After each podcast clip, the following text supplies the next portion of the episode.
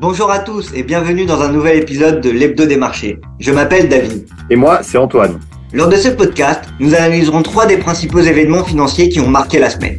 Que vous soyez sur le chemin du travail, en train de faire du sport, en voiture ou à n'importe quel moment de la journée, vous aurez connaissance des principales actualités financières. Alors, vous êtes prêts? C'est parti Ce podcast est à des fins d'information et d'éducation uniquement et ne doit pas être considéré comme un conseil en investissement ou une recommandation personnelle d'achat ou de vente d'un instrument financier. Ce podcast a été préparé sans tenir compte de vos objectifs d'investissement ou de votre situation financière et n'a pas été préparé conformément aux exigences juridiques et réglementaires pour promouvoir des recherches indépendantes. Enfin, nous vous rappelons aussi que les performances passées ne sont pas une indication des résultats futurs.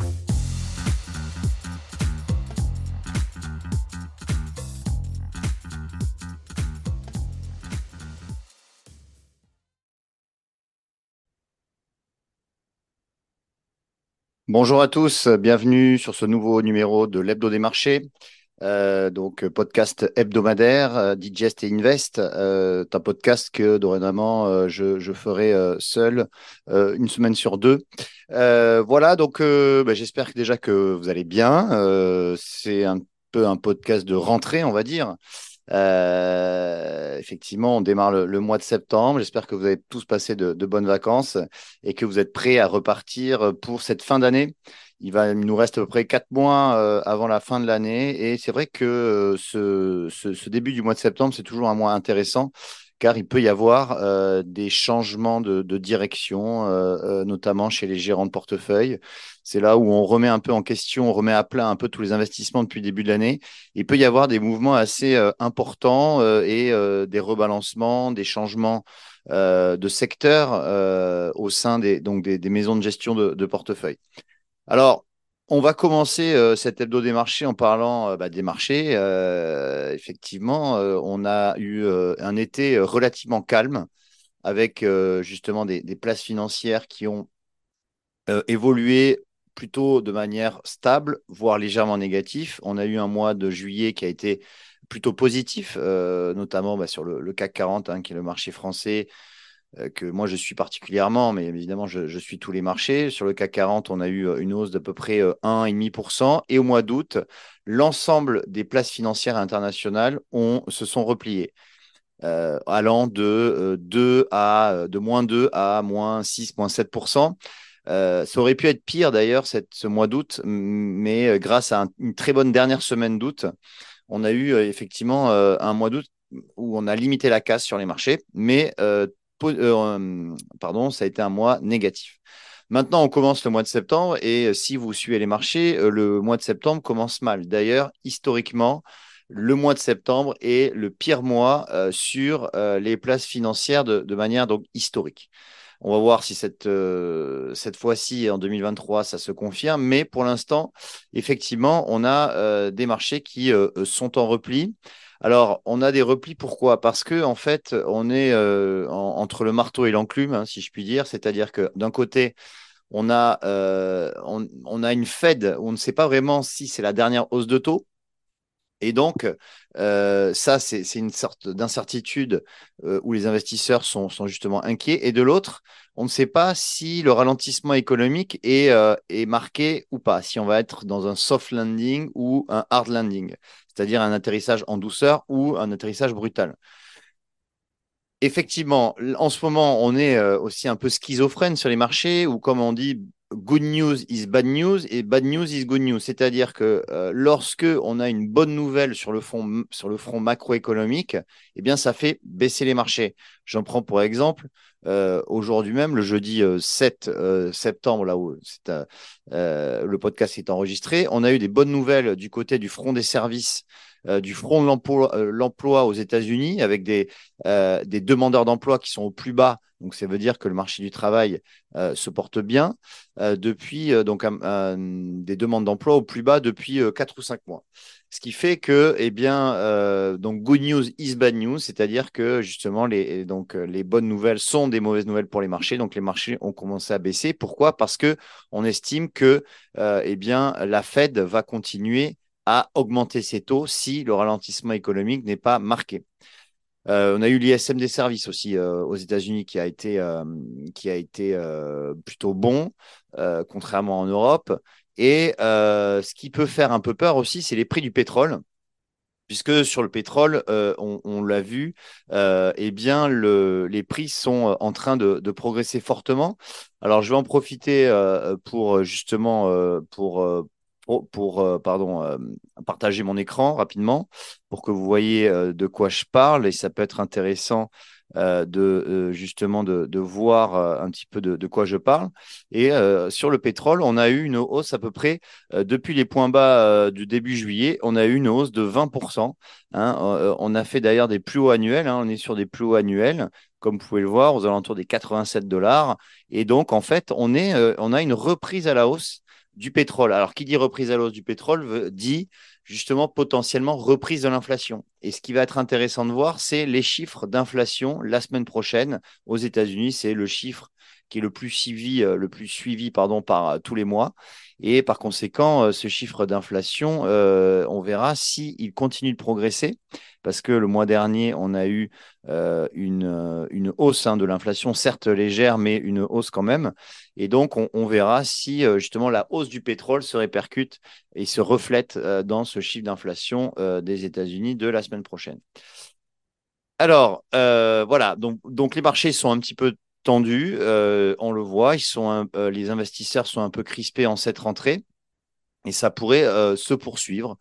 ça pourrait se poursuivre, en tout cas pour le courant du mois de septembre, sachant que le mois de septembre, c'est le pire mois de l'année, mais ça serait à court terme, effectivement. à moyen long terme, on est toujours assez haussier sur les marchés. Euh, alors euh, maintenant, euh, qu'est-ce qui s'est passé cette semaine qui était intéressant? C'est justement les, la, sous-performance. Et en fait, ça, c'est assez intéressant de regarder la sous-performance du secteur du luxe avec HSBC qui a revu, a downgradé, c'est-à-dire euh, qui a, euh, j'ai pas le terme, désolé, euh, c'est-à-dire euh, mis une sous-performance en fait sur le secteur du luxe et notamment LVMH qui justement a, est entré en bear market. Alors c'est quoi un bear market? C'est quand, eh bien, les, c'est quand l'action perd plus de 20%. Et là actuellement LVMH perd 21%. D'ailleurs, si je vous partage aussi euh, mon écran, euh, vous allez voir que LVMH euh, est entré dans justement une zone de bear market. Alors, c'est important de voir que justement LVMH a cassé ses supports. LVMH a cassé ses supports ici. voilà, c'était les supports hein, de 2023. On a enfoncé ces niveaux. Là, on est en train justement euh, d'accélérer à la baisse. Donc, c'est toujours euh, inquiétant, enfin, inquiétant négatif en tout cas, à court terme. Euh, même si, effectivement, quand on regarde la tendance à long terme, vous voyez, vous allez voir que justement, ah, j'ai un petit problème technique, bon, c'est pas grave, mais quand on regarde là, ici en délit, vous voyez que la tendance est toujours haussière à moyen long terme. À court terme, là, on a cassé, donc attention, attention LVMH, on va avoir euh, des supports après aux alentours des 680 euros. Là, on est à 720. Mais euh, le fait qu'on soit à plus de 20% de, baisse depuis les points hauts, hein, depuis les sommets historiques d'avril de, aux, alentours des 900 euros, euh, et bien maintenant, ça, ça ça engendre justement des baisses, puisque le secteur du luxe, c'est le secteur le plus, euh, le plus représenté sur l'indice français. Et d'ailleurs, pour Hermès, c'est un peu la même chose, euh, puisque Hermès, on n'a pas réussi à dépasser hein, les 2000 euros. Hein. C'était vraiment un niveau euh, extrêmement, une résistance extrêmement importante. On a, on a tenté ici vous voyez, de, de, de, dépasser, mais c'était un, bull trap. Mais, et, en fait, on, a justement ensuite, on est reparti à la baisse. Mais Hermès, ce qui est intéressant de voir, c'est qu'on n'a pas cassé les supports sur Hermès. On est sur des niveaux de support. Donc attention, si on cassait ces niveaux. Excusez-moi.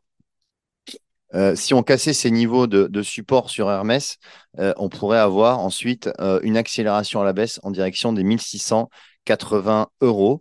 On n'en est pas encore là, mais effectivement, avec justement la, la, la, Chine, en fait, ça a été overpricé, hein, le rebond de la Chine et le, redémarrage de la Chine. Finalement, on voit qu'en Chine, l'économie, l'activité ne repart pas. Donc ça, ça, ça, ça, joue forcément sur, euh, sur, euh, sur les valeurs du luxe. Et deuxièmement, avec ce, ce, downgrade de, de, HSBC sur toutes les valeurs du luxe, euh, eh bien, on a eu cette, euh, cette baisse euh, des valeurs du luxe. Euh, si vous voulez mon opinion personnelle, pour l'instant, je ne suis pas inquiet. je pense que ça pourrait être, alors quand la baisse sera terminée, on ne sait pas, bien évidemment, j'ai pas de boule de cristal, je ne peux pas vous dire quand est-ce que ça sera fini, mais il y a bien un moment où les prix vont se stabiliser. Et je pense que ça pourrait être un bon point d'entrée.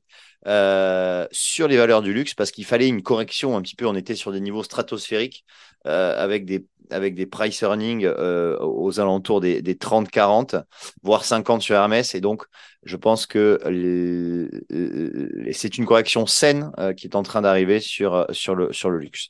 On aura l'occasion, évidemment, euh, d'en reparler.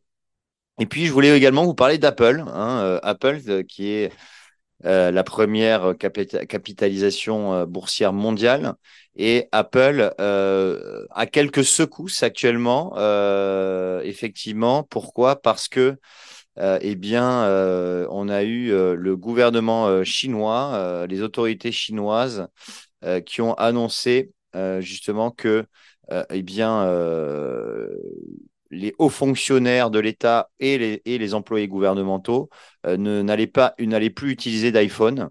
Euh, c'est une information du Wall Street Journal. Vous allez pouvoir retrouver euh, euh, dans le Wall Street Journal si vous êtes abonné.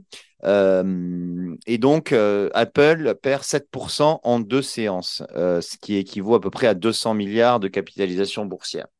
Alors, à mon sens, cette, cette réaction est un peu exagérée en bourse. Hein. Comme souvent, on a des réactions un petit peu exagéré en bourse. C'est vrai qu'en plus, actuellement, on a une certaine nervosité sur les marchés, donc toute mauvaise nouvelle est surinterprétée. Et là, on, a d'une part une prise de bénéfice et quelques shorts qui se font sur Apple.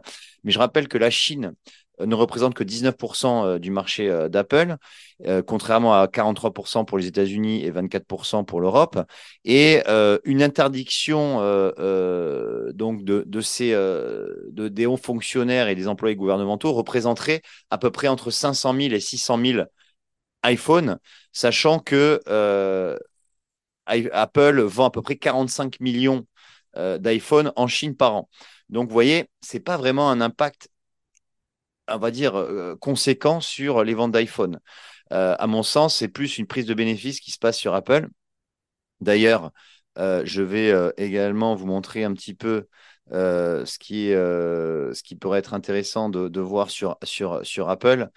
justement, si je, je, vais partager mon écran tout de suite, comme ça vous allez, vous allez le voir, vous voyez que euh, alors, Apple, c'était une hausse ininterrompue depuis le, janvier 2023. Hein. On est passé de 120, de 120 dollars à quasiment 200, hein, à 196. Et là, on a effectivement cette correction 7% en deux jours. On revient, alors on casse même pas les plus bas euh, du mois d'août, hein, le 18 août. On, revient sur des niveaux, justement, des, points bas du mois d'août. Pour l'instant, vraiment aucune alarme, euh, aucune alerte, j'ai envie de dire, sur Apple. Alors, si on cassait effectivement la zone 170, 172 dollars, on pourrait euh, potentiellement euh, repartir à la baisse et pourquoi pas retester des niveaux de support ici. Vous voyez, c'est des niveaux de support aux alentours des 160. Pour l'instant, on n'en est pas là. Euh, effectivement, on a une correction assez marquée sur Apple, mais à mon sens, c'est encore une fois une réaction exagérée du marché. Il n'y a pas vraiment de retournement, on va dire, baissier moyen terme sur Apple. Et donc, ça, euh, à mon sens, est une, c'est une, c'est une correction euh, effectivement évidente sur Apple, mais pas de, retournement de, tendance. Voilà, écoutez, euh, je pense qu'on a fait le tour pour cette semaine. on va, comme je vous l'ai dit, attendre avec impatience les chiffres d'inflation aux États-Unis la semaine prochaine. Euh, mercredi, c'est euh, l'indice des prix à la consommation. Jeudi, l'indice des prix à la production. Et puis la semaine suivante, la réunion de la Fed. Euh, alors, donc mercredi 20 septembre, euh, on, annonce à 92% le consensus est pour un statu quo, c'est-à-dire pas de hausse de taux de la part de la Fed. Mais attention, si les chiffres de l'inflation, par exemple, sont très bons, c'est-à-dire une inflation qui baisse, si on commence à avoir une, on continue à avoir des chiffres de l'activité économique aux États-Unis euh, qui euh, eh bien, euh, sont plutôt bons. On pourrait avoir une hausse de taux, hein, ce n'est pas à exclure. Donc attention, attention à ce consensus. Ce n'est pas du tout fait, à mon sens, pour qu'il y ait encore un statu quo.